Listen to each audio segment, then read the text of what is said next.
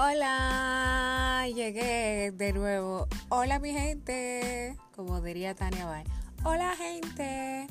Bueno, aquí estamos ya en una nueva edición de Hablemos y Escuchemos y hoy quiero compartir algunas de las, de las razones o preguntándome por qué nosotras en el salón es como el punto de desahogo de nuestros problemas, de nuestras alegrías, nuestras penas y cómo la peluquera o la estilista tiene que escucharnos, soportarnos y servirnos incluso hasta de psicóloga en algún momento determinado.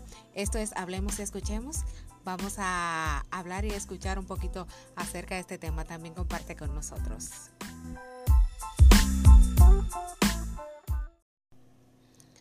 Hola, dama y caballero. Usted también que me escucha, niño, joven, anciano, bueno, la edad que usted tenga o, o como usted se sienta. Bienvenidos al episodio número 5 de Hablemos y Escuchemos.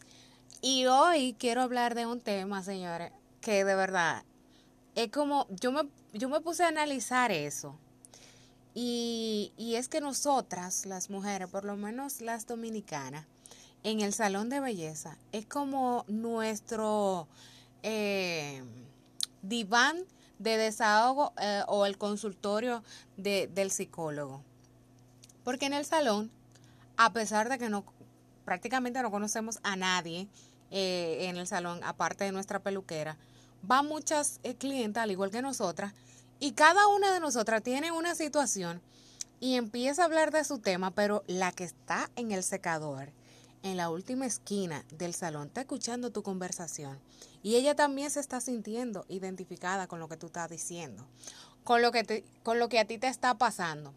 Pero ella, o sea, no se puede aguantar de escuchar el chisme y ella desde allá empieza también a decir, ah, no, por todo el mundo que está en esa misma situación, porque yo estoy pasando lo mismo con mi marido.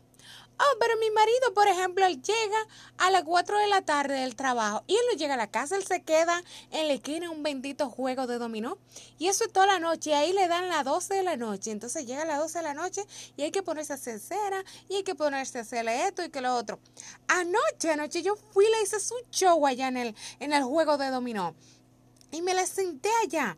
Oh, porque ese buen pendejo jugando el dinero, qué sé yo, qué, qué sé yo cuánto. Y los demás, eh, eh, o sea, parece que el esposo de ella, es una historia muy reciente que escuché en el salón, eh, estaba jugando domino y parece que él apostaba mucho dinero en el domino. Entonces ella, cuando ella necesitaba dinero, él no tenía dinero, no podía, whatever.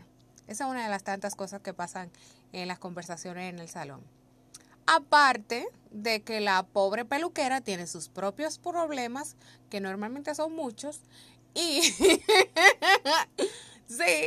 y entonces llega uno con su carga emocional. Ay, fulano, tú no sabes que encontró fulanito, que no sé qué, que no sé cuánto. O sea, es como, ellas deben tener como un termómetro. Porque así como llega uno un día deprimida, con los lágrimas, con jipío, con moco y con de todo, llorando a la peluquera, hay otro día que uno llega, mi amor, radiante, feliz.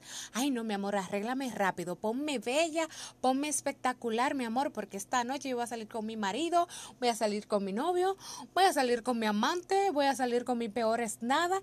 Y estamos, mi amor. Digo estamos porque yo también voy al salón y me deshago en el salón.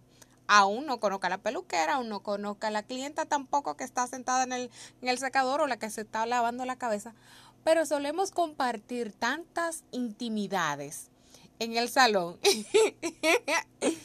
y yo tengo como la buena suerte o una particularidad de que la gente normalmente me cuenta sus problemas. No sé por qué yo inspiro como, como esa confianza que la gente venga y me cuente sus, sus situaciones, sea cual sea, o sea, de verdad, sea cual sea la situación, que esté pasando, no sé, siempre como que, como que, que ha pasado eso conmigo.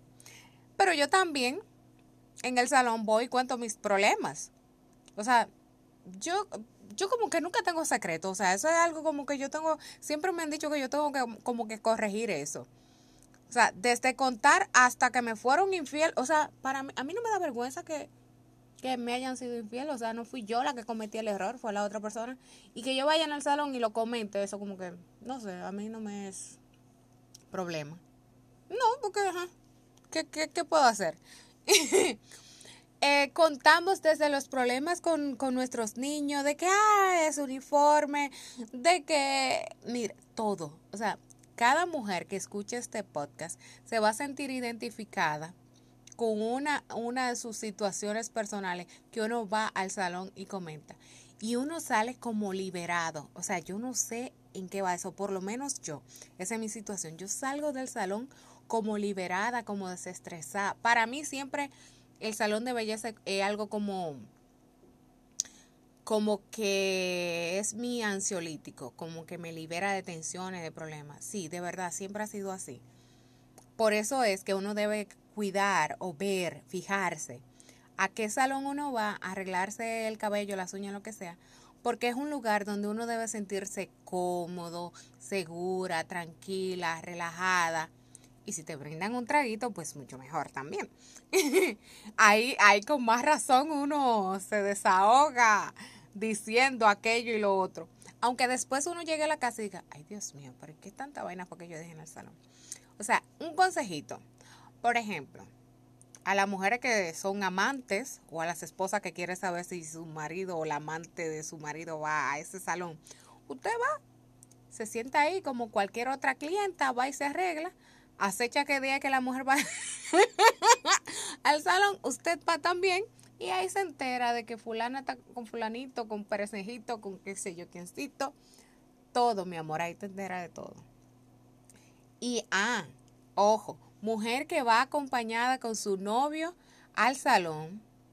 Mujer que sabe que cuando se vaya con el novio, el marido, el chulo, el peor es nada, la van a acabar. O sea, eso es escrito por ley.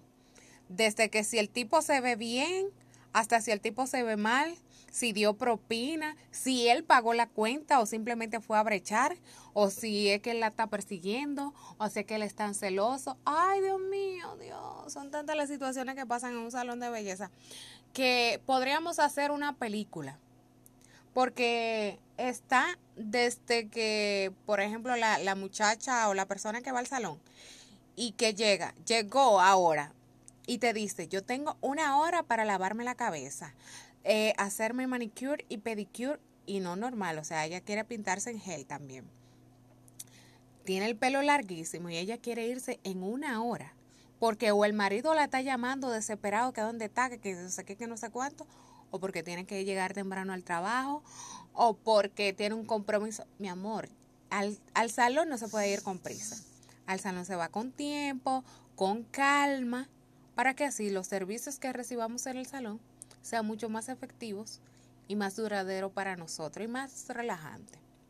Bueno, compártanme ustedes algunas de las situaciones que ustedes viven en el salón de belleza para así yo también hacer otro podcast y bueno, seguir hablando de este, por ejemplo, Salón 2.0. Gracias por escucharme.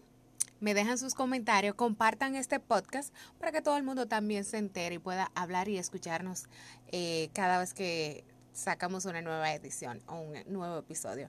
Gracias mil por la sintonía. Se despide Maciel Geraldino y bueno, será hasta una próxima ocasión. Bye bye.